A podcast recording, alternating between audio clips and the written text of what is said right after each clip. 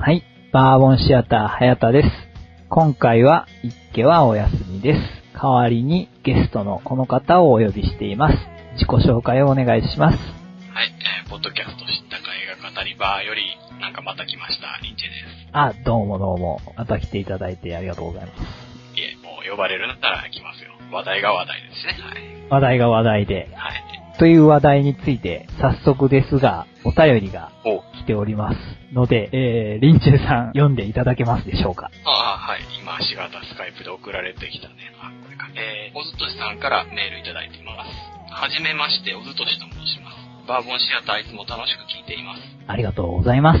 丁寧な語り口と映画アニメに関する考察がとても好きです。ツイッターでコードギアスの告知をされていたのでメールします。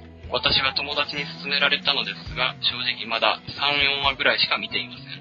まだ物語の面白い部分に入っていないのかもしれません。そこでコードギアスは何に注目してみると面白いのかを教えていただけないでしょうか。えー、無茶ぶりだったらごめんなさい。あと、ネタバレは全然 OK ですので、それではこれからも楽しみにしています。とのことですが、はい、どうも、おずとしさんお便りありがとうございます。えー、コードギアスですけども、おずとしさん、3、4話でまだ止まっているということですけど、えリンチェさん的には、まあね、あのーそういう方も、まあ、中にはいらっしゃると思うんで、そういう人たちにね、これがコードギアスだというのをね、今回は語っていきましょうよ。ね、最近ご覧になったんでしょう。はい、全然僕もね、えー、おずとしさんと変わらないぐらいで、むしろ1話も見てなかったという、結構前のアニメなのに、結構人気のね、はい、だったんですけどね、ちょっと見てなかったっていうのをね、リンチェさんにこれいいよって言われて見て、これはびっくり面白っていうお話だったのでね、まあ、3、4話ぐらいまでっていうのはね、確かに場合によってはあるかもしれないっていう感じがね、キンキンで見た僕としてもない、あるので、うん。でもね、ほんと最後まで見るとね、これはすごい面白いアニメだってなりますんで、えその辺をね、見たばっかりの僕も話していきたいと思いますので、おずとしさんとリスナーの皆さん聞いていただいて興味を持っていただければと思います。はい。というわけでね、今回はバーモンシアターアニメのコードギアスについて話していきます。よろしくお願いします。よろしくお願いします。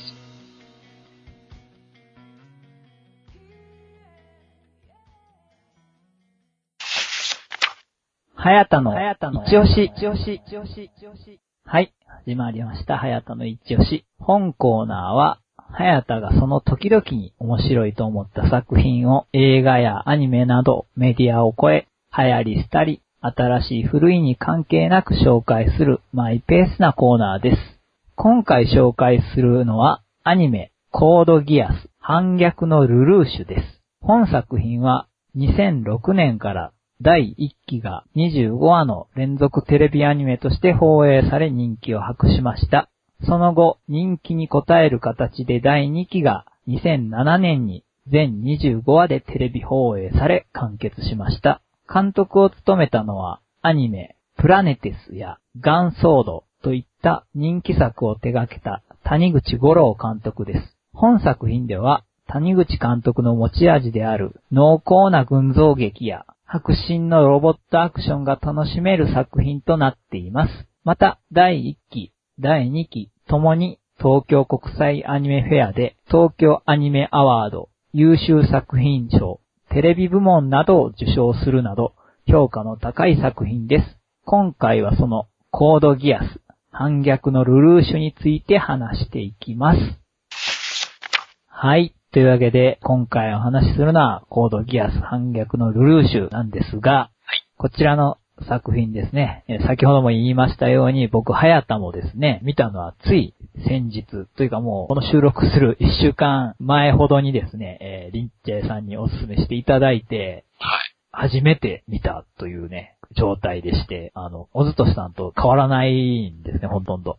駆け込みでね。駆け込みですね、本当に。まあね、どうしてね、その、最後まで見れたのかっていうとね、面白かったっていうのは本当にあるんですけれども、作品が。はい。まずね、リンチェさんにお話がちゃんと終わりますよっていう話を聞いてたんですね、僕。うん、言いましたね、変な終わり方しないよ、みたいなね。はい。うん、すべてあのオチのための展開なんだぞっていう。ネタバレしない程度ね、教えてもらってて、はい。結構ね、群像劇っていうところがあるじゃないですか、この話ね。あはい。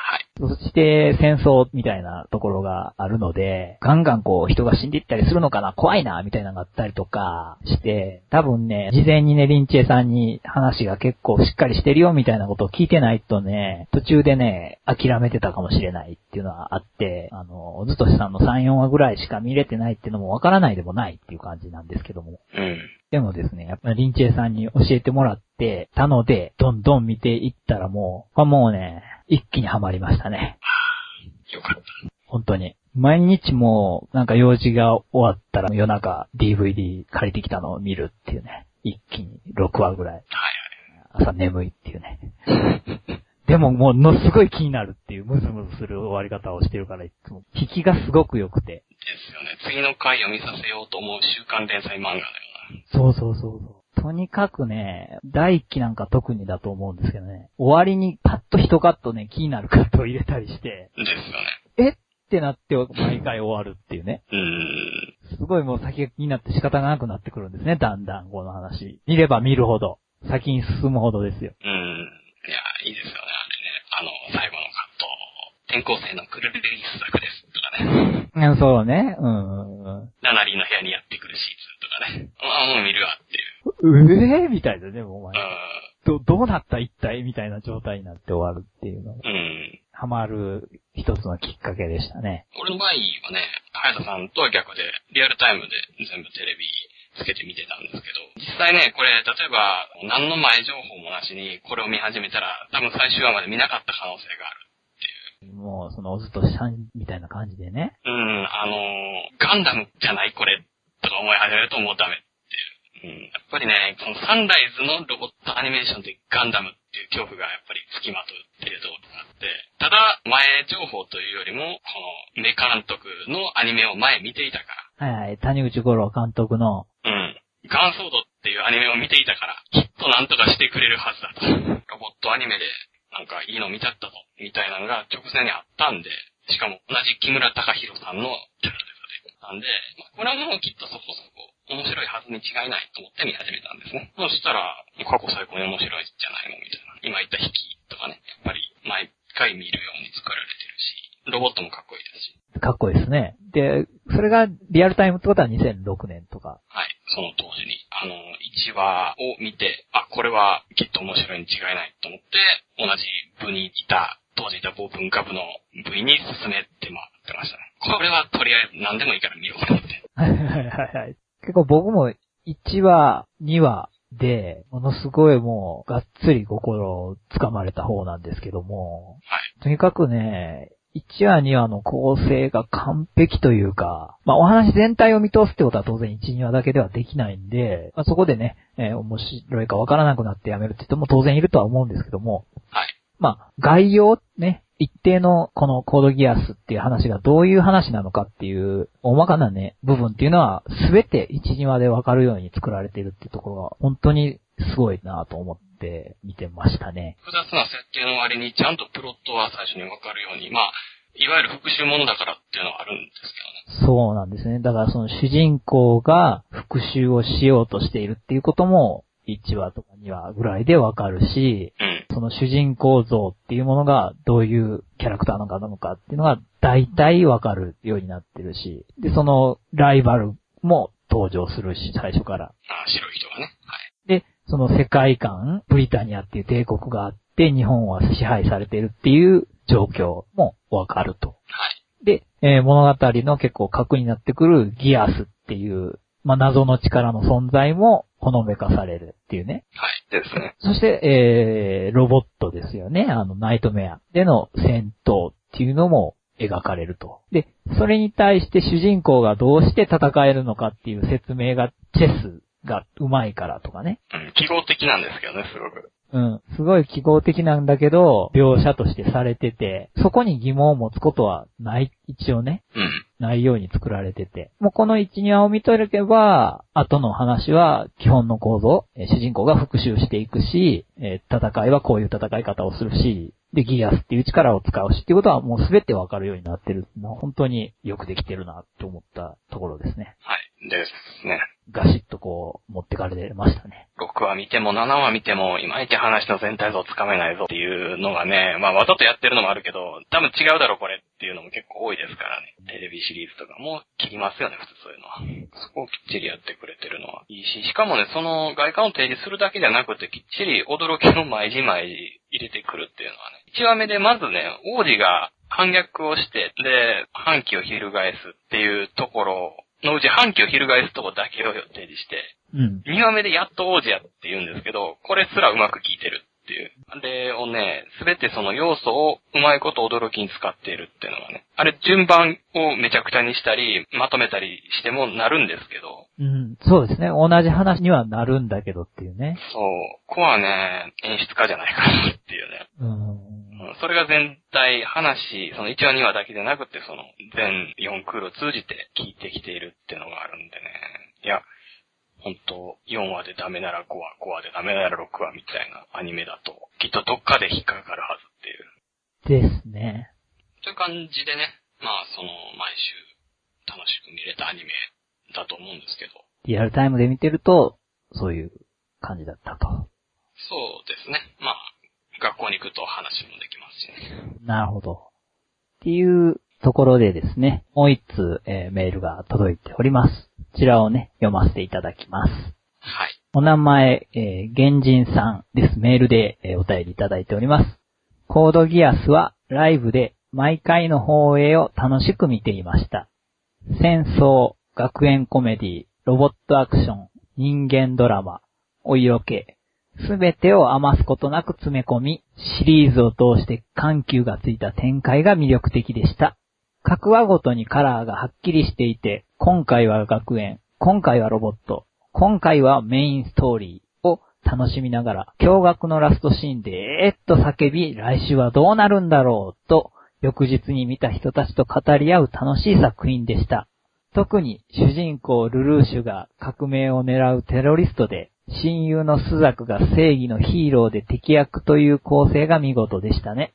主役ロボットはトリコロールカラーというガンダム界の常識を逆転させ、ランスロットは敵役に配置するというのは一つの発明だったと思います。そしてシリーズ冒頭の撃っていいのは撃たれる覚悟があるやつだけだに対する答えを提示したラストにはとても感慨深いものがありました。というお便りが。あ、なるほどね。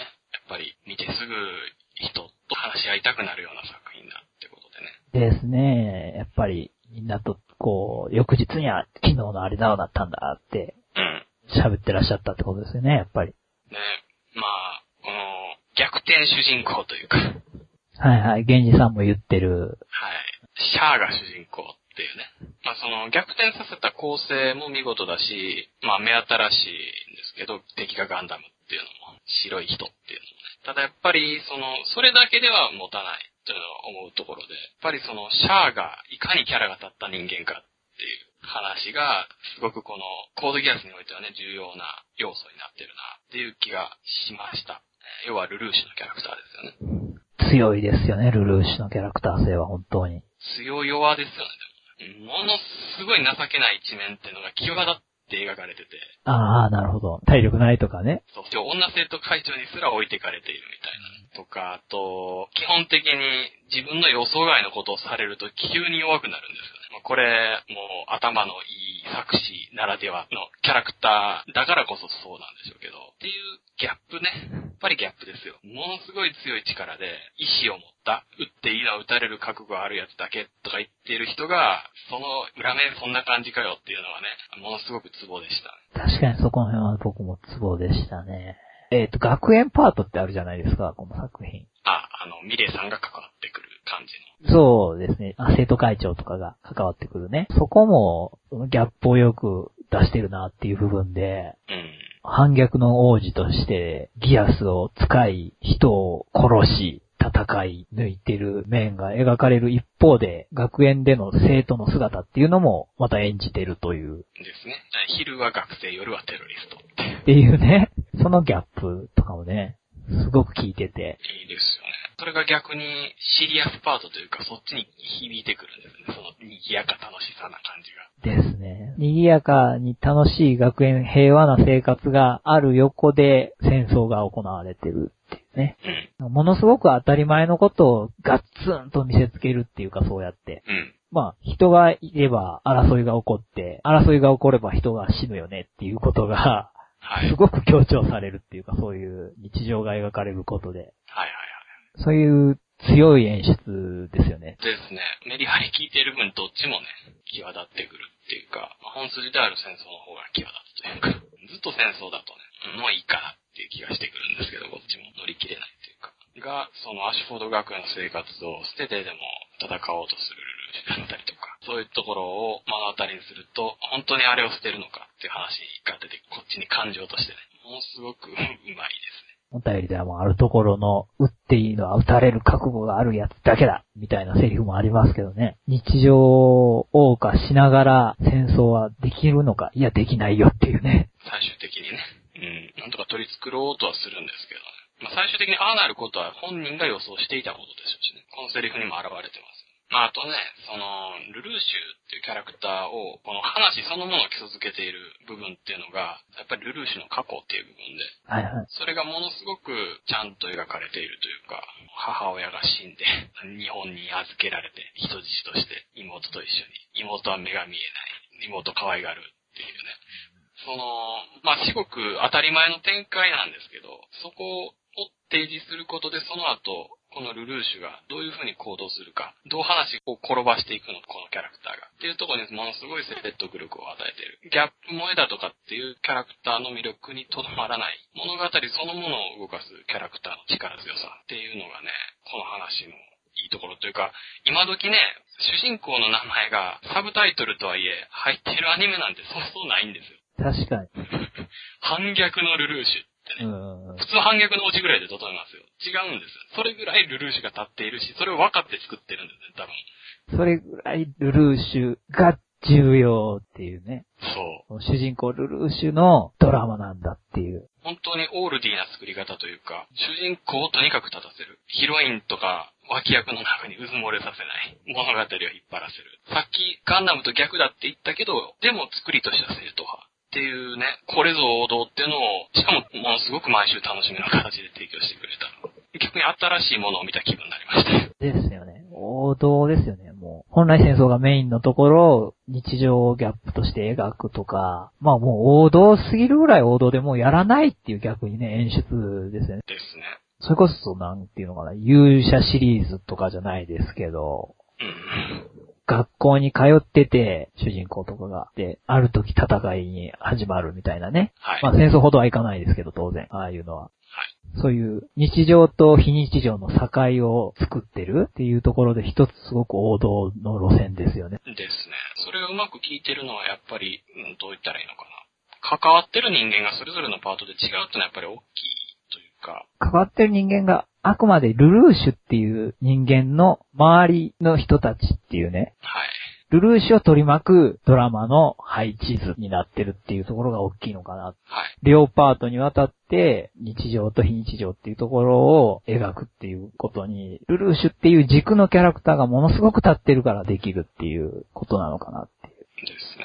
で、仮面本人がないでしょ、なかなか。ですね。結構ね、早期にバレたりする話って多いと思うんですけど、最近とかだと特にもう仮面ヒーローとか古いわみたいな感じで、もう結構最初の方でヒロインとかにバラしてしまうみたいなところがあると思うんですけど、気圧はかなり引っ張る。いつバレるんやっていう。ルルーシュの戦っている面っていうのをね。そうそうそう。仮面ヒーローものだったら多分、これはもうバレても構わないと思うんですよ。まあ、危険が及ぶからとか言って、身内に正体をばらさないとかいうのが結構多いですけど、スパイダーマン的な。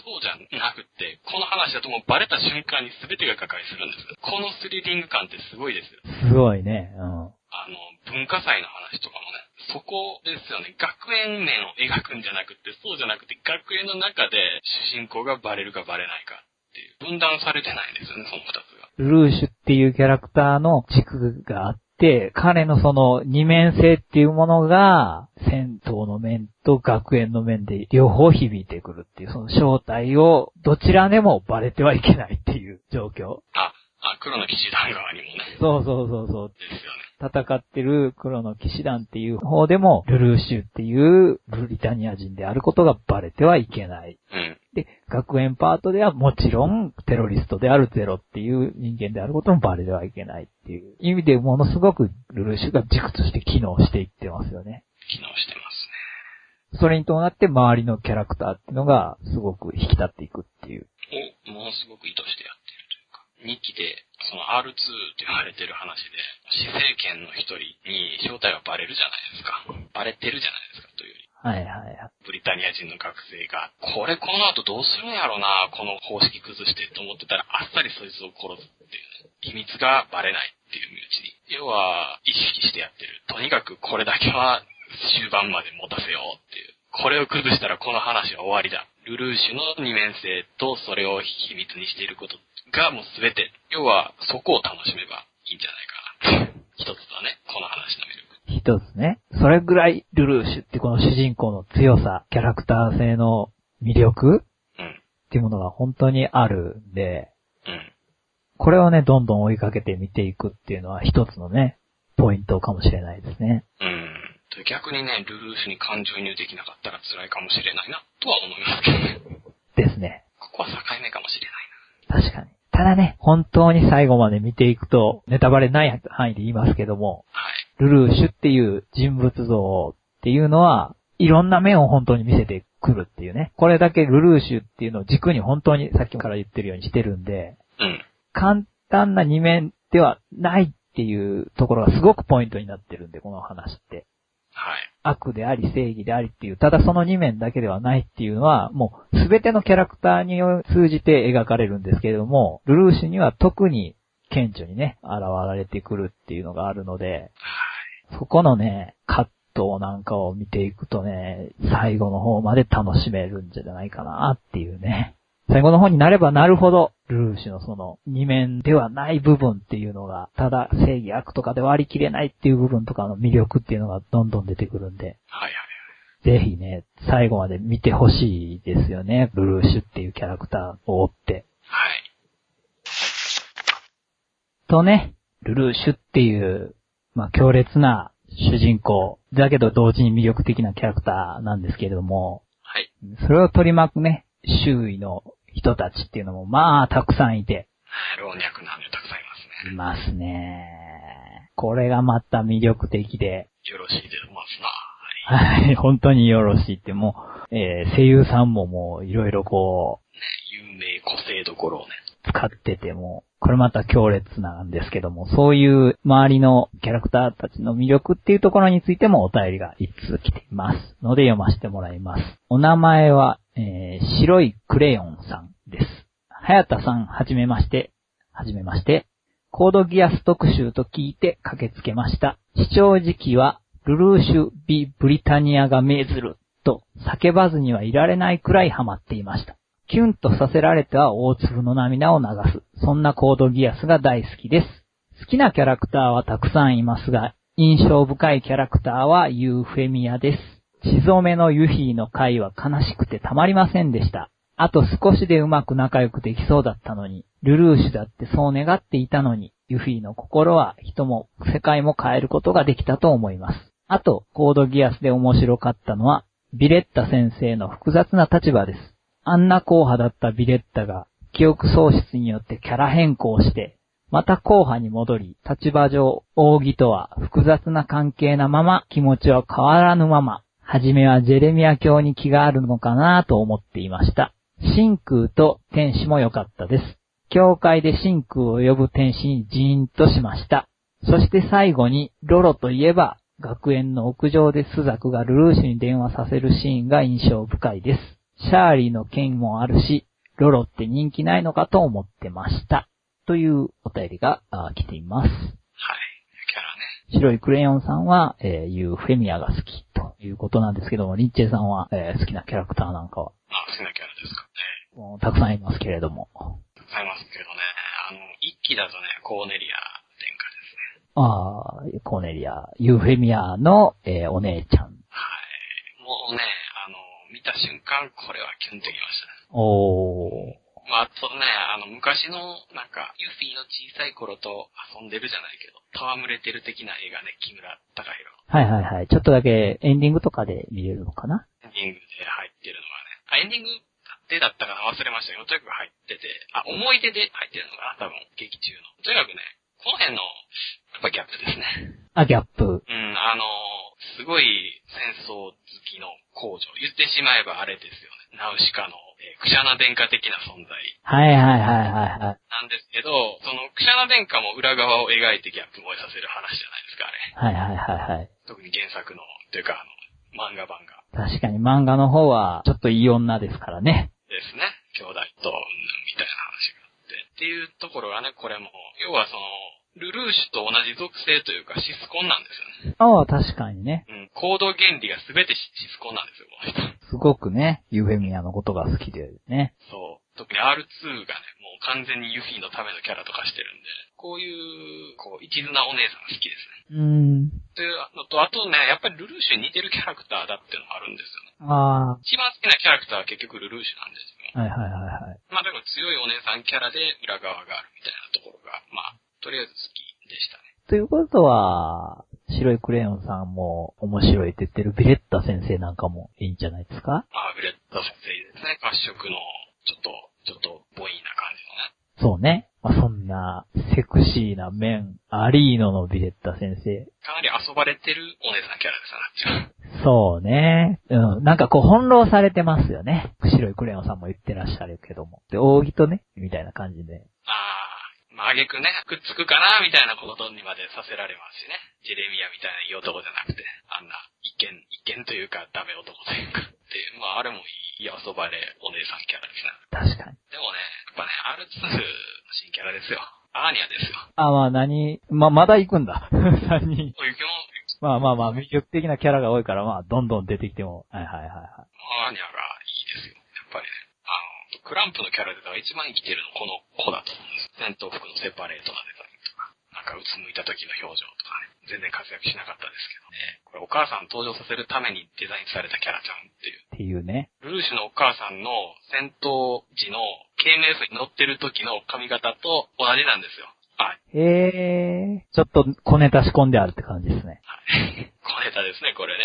まあ、アーニャも可愛いらしいデザインですよね。デザインいいですね。クランプの大胆なシルエットと、木村隆弘のものすごくエロい迫力のある線っていう。そうですね。もう男にしか描けない線っていうね、逆に言うとね。この組み合わせを考えたやつは偉いなっていう。元ソードの時とか、ゴーダンナとかね、直近だと、ロボットアニメとかは、こういうコードギアス的な魅力を感じなかったんですよ。やっぱりシルエットですかね、わかんないですけど。やっぱね、そこは女性と男性っていうとこだと思うんですよね。うん。あの、デザイナーが二人っていうか二組いて、片方が女性で片方が男性っていう。やっぱり、すごく木村隆弘さんの男性的な視線の肉付きとかをね、重視した、えー線っていうのは、もちろん生きてるんですけども、はい。同時に女性ならではっていうかクランプのデザイン、シルエットがシュッとしてたりとか、それでいて柔らかいところは柔らかいっていうね、とこがあるんで、そこをやっぱ木村隆弘さんがうまく残してるっていうことで、ちょっとね、木村隆弘さん一人でデザインするのとは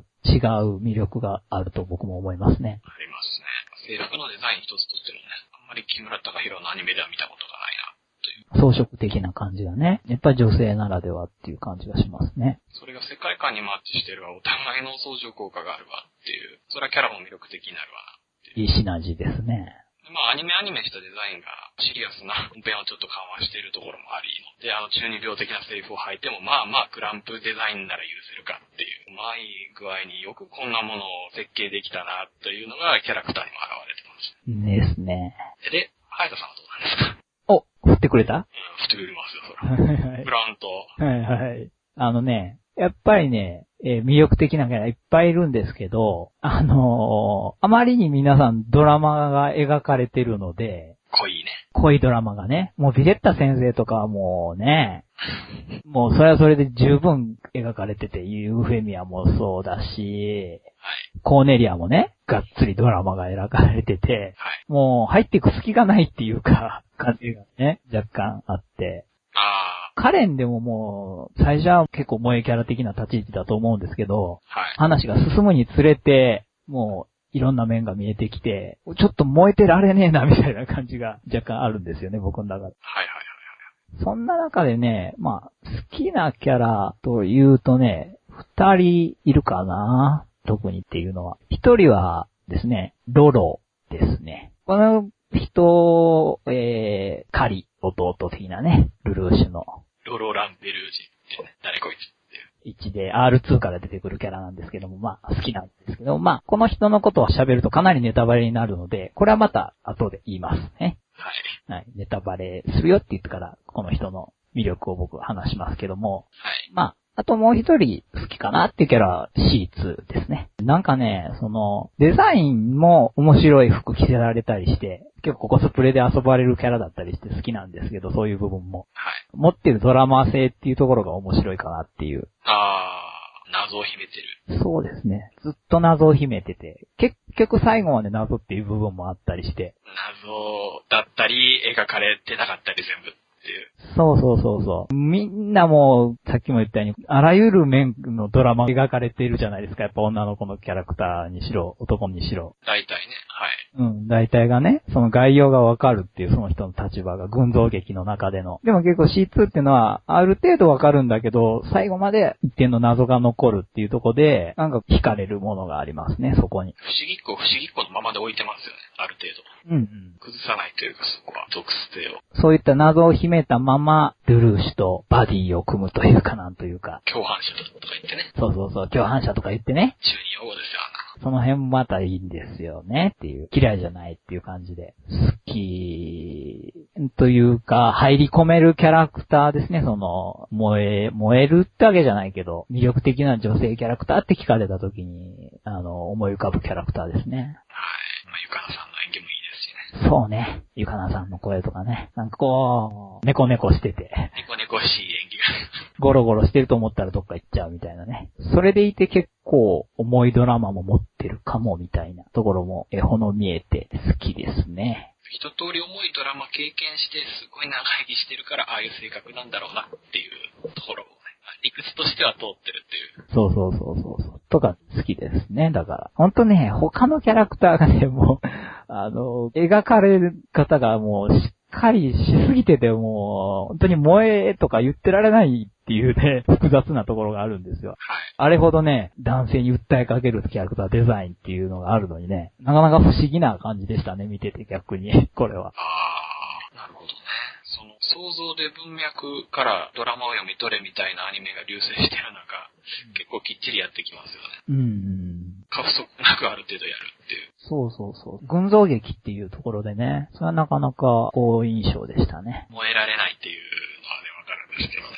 あ、ゲーム版ってのがありまして、これ。ほうほうほうほ今度やってみようかなと思ってるんですけど、うほう。はいはい。PSP とプレステ2で出てるロストカラーズっていうゲームが、はいはい。これがね、アドベンチャーゲームで、マルチエンディングらしくって、はいはえー、ルルーシュではない主人公を操って、各ヒロインを落とせるかも、みたいな。い。ほう。ギャルゲーじゃないんですけど、一応そういうヒロインルートがあるっていう。主人公はね、とにかく記憶喪失の何者かで、で、黒の騎士団側に行こうが、ブリタニア軍側に行こうが自由なんですよ。展開として。あ、じゃあその、ルルーシュはルルーシュでいたりするんですか？そう、ルルーシュはルルーシュなんですよ。ルルーシュルートもあるんかなわからないですけど。あー、なるほど。ね、しかも評判が高い。なぜかというと谷口五郎監督だから。え、ちゃんと監修してるってこと？監修してるらしいです。へー、じゃあなんか僕はそれをやった方がいいかもしれないですね。うん、俺もね、全部やろうか、そろそろ。と。いや、ほんとね、あの、キャラゲー進化してるんでね、最近。割と、こっちの望む形で、マルチエンディングの、しかもイフシナリオとかをやってくるっていうのが、なかなか侮れないものがあるんで、興味ある人はぜひ、ですね。キャラに興味がある人は特に。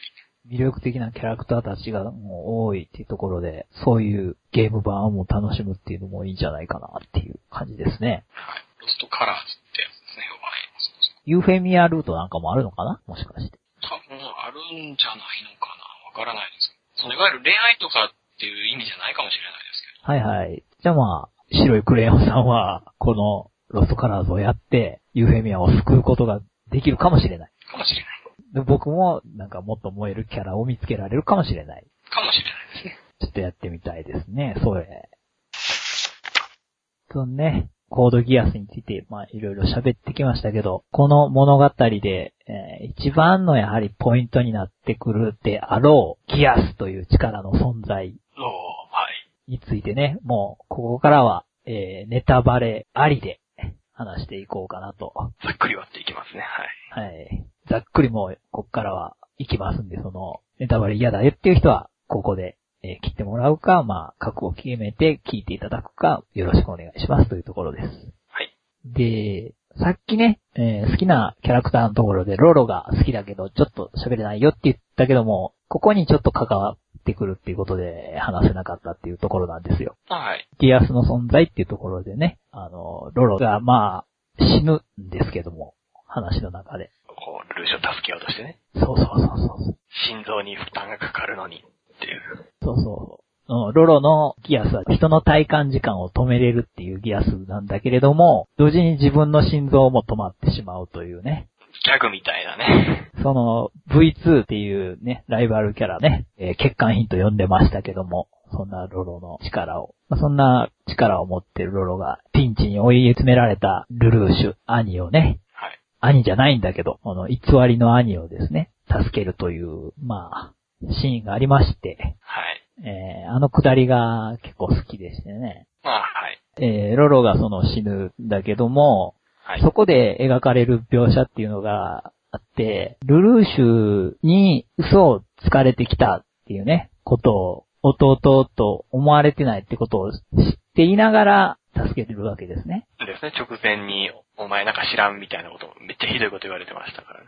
そういうことを言われながらも、命をかけてルルーシュを助けると。はい、ルルーシュを助けるためにギアスを使って、心臓に負担がかかって、自分でもまずいって分かりながら使ってるっていう感じの描写なんですけど、はい。で、必死にそのルルーシュは止めるんですけどね。もうやめろって。その利用されるコマに過ぎないっていうことを、まあ言われてるんですけど、まあさっき言ったように直前に。はい。だけど、そうやって、ギアスの力を使って、騙されていても自分の意志で使うんだと言い切って死ぬんですけどもね、ロロは。はい。作品の中でギアスっていう絶対的な力として出てくるじゃないですか。使う人間も使われる人間もね、左右する巨大な力っていう。そして出てくるものの、一つのね、問いの答えかなみたいなね。うん。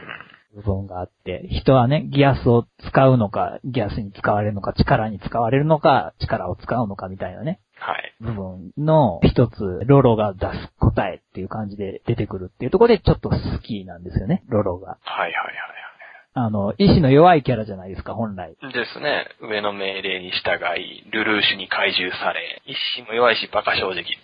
そんなね、ロロがね、はい、ギアスの力を使って兄じゃないって言ってる兄を助けて、そこでルルーシュはロロのことを弟と認めるんですよね。はい、結構いいくだりだなっていう感じで。で、その、このギアスを使うのか、使われるのかみたいな部分って、この作品での全体を通して言えるんですけども、はい。ルルーシュの嘘であったり、戦争っていうものであったりね、戦いっていうものであったり、どちらが正義、どちらが悪かとかね。はい。そういうものは一体何なのかっていうことを、ギアスの力っていう形で一つ提示されているのかなと、この辺で。人の意志の力で使うこともできるんだよっていうロロが出した一つの答えみたいなのがあるのかなと。そしてそこまでロロのことを認めなかったルルーシュがロロを弟と認めるっていうね。はい。嘘をつくことを貫き通すっていうことをやるんですけども。うん。一つの問いかけと答えがあるのかなっていう部分で、まあ、ロロのこのくだりが好きなんですけども。まあ、ギアスとは何ぞやみたいな。はいはいはい。なるほどね。ただの一能力者としては描かれていないというか、ギアスの本質に迫るキャラとしてね、ちゃんと巧妙に配置されているっていう、よく思いついたなっていう。ナナリー消して、そういう重要なキャラをここに配置しようっていう。ナナリーの不在をそう使うっていうのは、まあ構造としてうまいっていうのは一つあります一番目のびっくりだけではないっていう。ただ、ちょっとね、人気が低い面も、泣きにしもあらずってね、さっき白いクレヨンさんのメールでもあったけど。うん。そこはちょっと悲しい役回りではあるかなって。シャーリーを殺す羽目になるっていう。うんね、シャーリーを殺す羽目になるっていう、その辛い結果が、本当に辛いんだけども、すべてはルルーシュの起こした行動の結果でありっていうところがあるのでね、やっぱり。はい。そこを受け入れなければならないっていうところを描く意味で、ロロっていうキャラクターがああいう描かれ方をするっていうのは、まあ、複雑でもありますよね、そういう意味では。うん。シャーリーをね、殺しておきながらっていうのは本当にあると思うんですよね。だけどそれも、ルルーシュの起こした行動の結果でありっていう。はい。その結果からまた繋がってロロがギアス能力者としての存在を出すというような結果がまた生まれていって。はい。まあ、あと、あれですよね、そのシャーリーにまつわる話であるっていうところで、あの、マオって言ったじゃないですか。最初に出てくるギアス能力者。心の声が聞こえるっていうギアス能力。そうそう。あれは、その、要はずっと人の声が耳に聞こえてて、もう C2 しか居場所がないっていう。要はそのギアスに翻弄されて、そのまま、翻弄されたまま、ルルーシュに返り討ちにされて死んでしまうキャラクターですけど、うん。その、シャーリーを軸にしてそこに配置してきてるっていう、ロロと対比的に。あー、なるほどね。シャーリーにまつわるイベントって実はそういうつながりもあるっていう。確かに。別にシャーリーである必要はないけれど、一番巻き添え食らいやすいキャラクターを中心にしてある。ドラマのつながりとしてしっかりしますよね、それって。うん。しかも必ず話の中盤に持ってくるんですね、これね。確かに。だその後のルルーシュがどうなのかっていうことがね、見ると一つ何か見えるんじゃないかなっていう。はい。同じようなことが起こった後のね、ルルーシュの反応っていうのが、ちょっとねっていう。ね、っていうね。うん。もっとね、ロロは本当にボロ雑巾のように捨てられるんじゃないかとね、思ってたんですけどね。うまく作ったキャラだなと思いますね。デザイン的にもね、あの子犬っぽい垂れ目で、ちょっと哀れみを誘う感じだね。そうそうそう。でもね、時々なんかね、強い目になった時のね、表情がなんかいいですね。キュッと目がね、光るんですよ。光るね、キラリンう。ん。交際がね。うん。でね、ギアスがどうこうといえばね、やっぱり直接的にギアスとはじゃないですけど、みたいなことに、えっ、と、触れているのセリフ、ね、最終話に、ギアスは願いに似ているっていう。あれは誰だ ?C2 のセリフかな？あ、ルルーシュ本人のこと。ルルーシュ本人か。スザクと二人で話してて、あー、そうそうそうそう、最後にね、二人で相談してるところでね。明かされるゼロレクイエムの真実みたいなのが。はいはいはい。どういう計画を二人で壮大な計画を練っていたのかっていうところでね。っていうね、セリフがまあ最終回にあるわけですけど、ギアスは願いに似ていその辺はもう、号泣ですよ。る。ね。あの、要は、撃たれる覚悟があって、やったことなんですね、これね、全部ね。うん。ギアスをかけた以上は、ギアスをかけられないといけないというか。まあ、そのギアスは直接的なギアスという能力じゃないんだけど、はい。人々の願いを俺は受けるって言って、憎しみっていうものを抱え込んで死んでいくわけですけど、ルーシュは。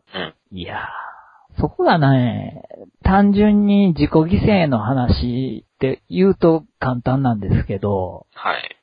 そうではないかなっていうところがね、撃っていいのは撃たれる覚悟があるやつだけだって言ってね、それを初子貫徹するルルーシュの姿はい。っていうところに、ただの自己犠牲っていうところに収まらない描写として。すごく響いてくるっていうのがあるんですよね。はい。あれはひょっとしたら計画のうちに入っていた可能性があるんですけどね。最初から。なんか、時々言うじゃないですか。あの、ルルーシュ。何通りの可能性がうんぬんみたいな話。うーん。として考えてるみたいな。で、それと一緒で、あの、まあ、若干ハったりなとこありますけど、あの、C2 に対して結構最初の時期に、うん。あの、お前がいなくても、えっと、俺、ギアスがなくても、俺はなんかいくつかパターン考えてたみたいな反抗をするっていうところの中にゼロレクイエムがひょっとしたら入っていた可能性が、あ似たようなことがね。あ、なるほどね。もしそうだとして、うんもしそうだとしても、そうはならないようにね、いろんな犠牲を出さないような方法だって取りたかったはずなのにっていうね。ね、多分一番の願いは、ななりとイチャイチャすることですから、この人。うんうん。いや、ほんとただそれだけっていうね、本来は。うん。実際に世界がどうこうっていうのは、まあ、その状況が追いやったに過ぎない部分もあるっていうのはあるっていう。その一番の部分を捨てないといけないっていう選択肢なんですよね、最後が結局。はい。その捨てた理由っていうのが、その一つ、なんだろう、妹っていうのがものすごく自分に依存していたっていうのがあるんでしょうけどね。その依存していた妹が独立したぞ。じゃあ俺はもう後片付けやるぞっていう、要は北斗の剣の例ですよ。あの周囲の風に流されるしかなかった愛理がって言って、こう、俺はじゃあ、よし、戦うぞっていう。うん。まあ、それだけが救いと言ってもいいですかね。ひょっとしたら。あ、これなら、まあ、俺はちょっと思ってた結末とは違うけど、うん。っていう。ちょっと、七里にひどい格好させて死のうかっていう。とりあえず、それだけ見て、眼福って言って死ぬっていう。そう。間近で見れるようにね、しっかり前に滑り台作ってありますからね。まあね、滑って落ちていけるっていうね。うん。まあ、その落ちていって、ナナリ見たいっていうのも、まあ、ともかくとして。はい。まあね、あそこでね、えーレイアウトとしてね、ブリタニアのね、旗の元を落ちていくルルーシュが十字を切るっていうね、血でね。地で流ね。れ出す血でね。うん。どんだけ流れてんねんって話ですけど。いやー、いや、いいですね。一連のあそこの演出は素晴らしいですね、やっぱり。スザクが刺す瞬間に黒の騎士団のね、はい。声がみんな上げてるんだけど聞こえないっていう演出とかもいいですし。ですね。で、階層の手順というかね。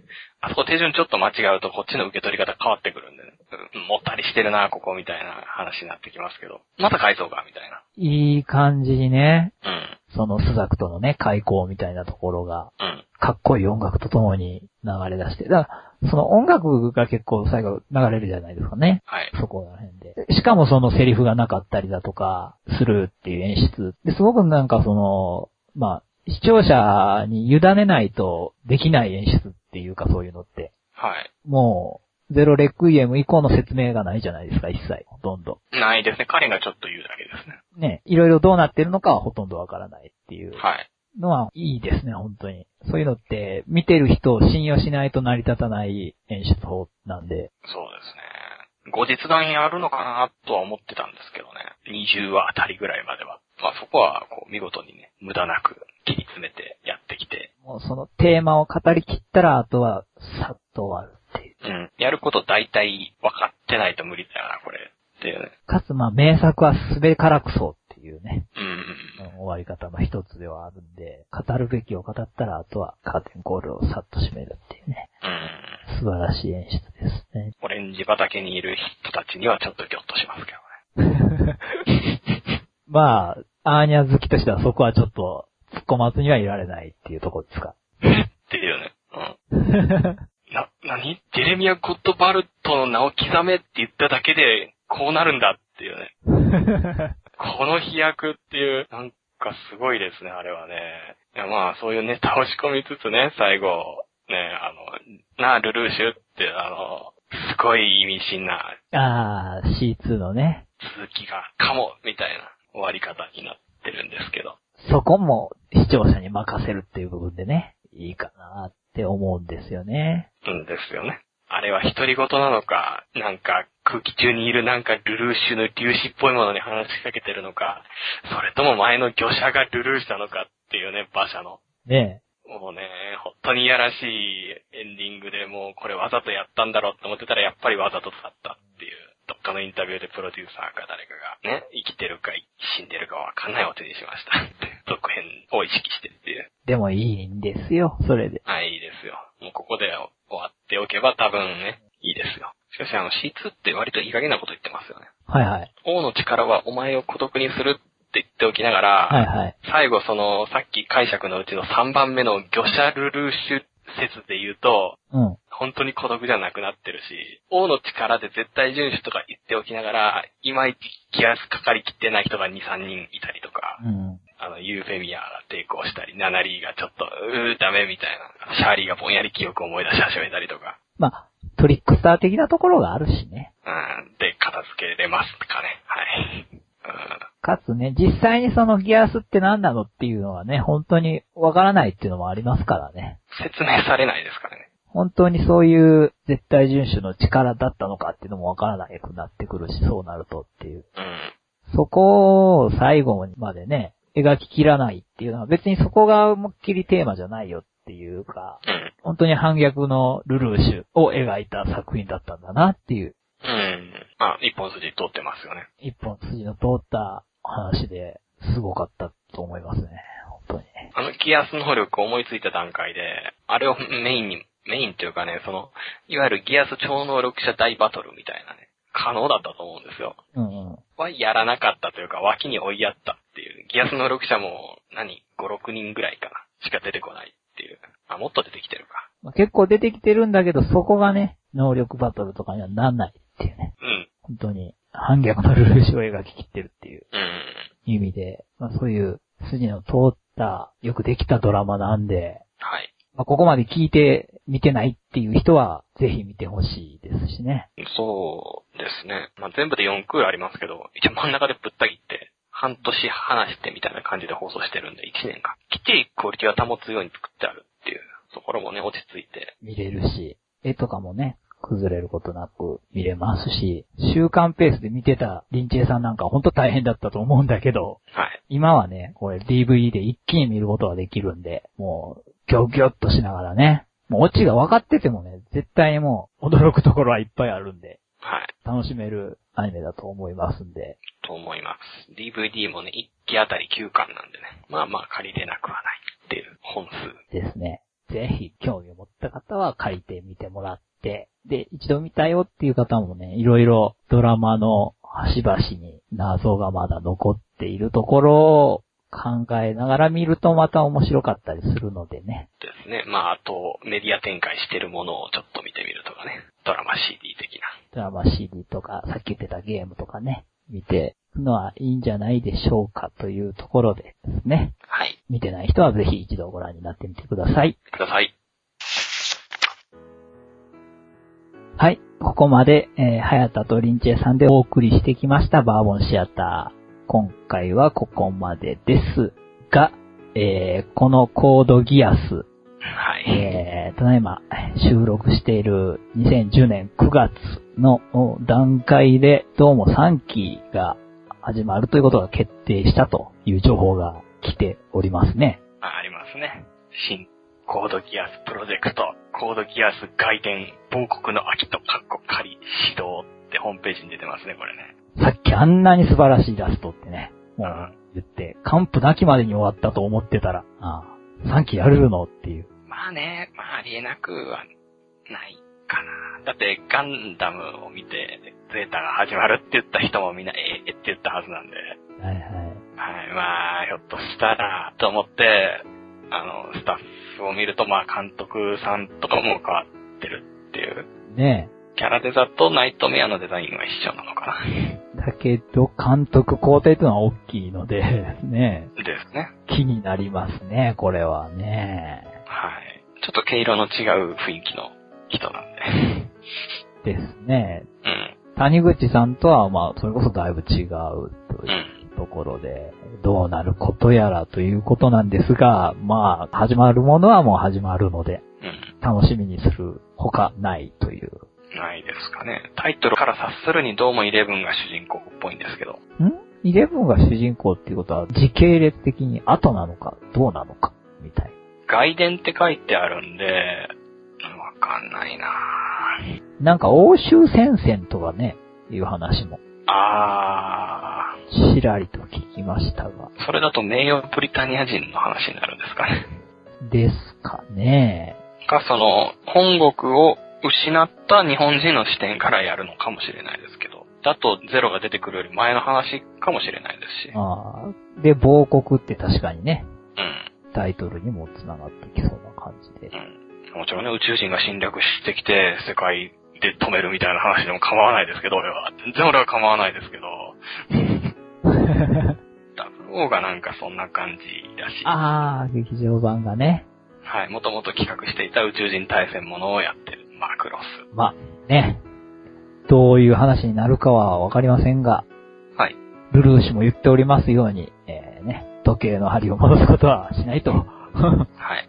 明日のに向けて時計を進めてしまうということで、もうこれはもうお楽しみに待ちましょはい。う。はい。ここでお便り募集のコーナーです。バーボンシアターでは常にリスナーの皆様のご意見、ご感想を募集しています。アニメや映画など、こんな作品の話が聞きたいよとか、今回のようにあのアニメってどうなの？あのゲームはあの漫画も、あのライトノベルもとかも気になるんだけど、などなど、興味のある作品がありましたらどしどしご意見ください。また、今回の放送や過去配信分のここが面白かったよといったご感想も送っていただけると嬉しいです。ご意見ご感想はブログのコメント欄に書いていただくか、もしくはツイッターをフォローしていただき、リプライでも受け付けています。番組のブログサイトにはメールフォームもありますので、そちらからも投稿可能です。番組アドレスは b-o-u-r-b-o-n-t-h-e bourbonther アット gmail.com バーボンシアター at gmail.com です。どしどしお便りください。はい。というわけで、ここまでお聞きいただきありがとうございました。ございました。おめでとうバーボンシアター、はやたでした。やはりゼロは素晴らしき素材。カオスの根拠だ。はい、知ったかいが語り場よりリリン J でした。ありがとうございました。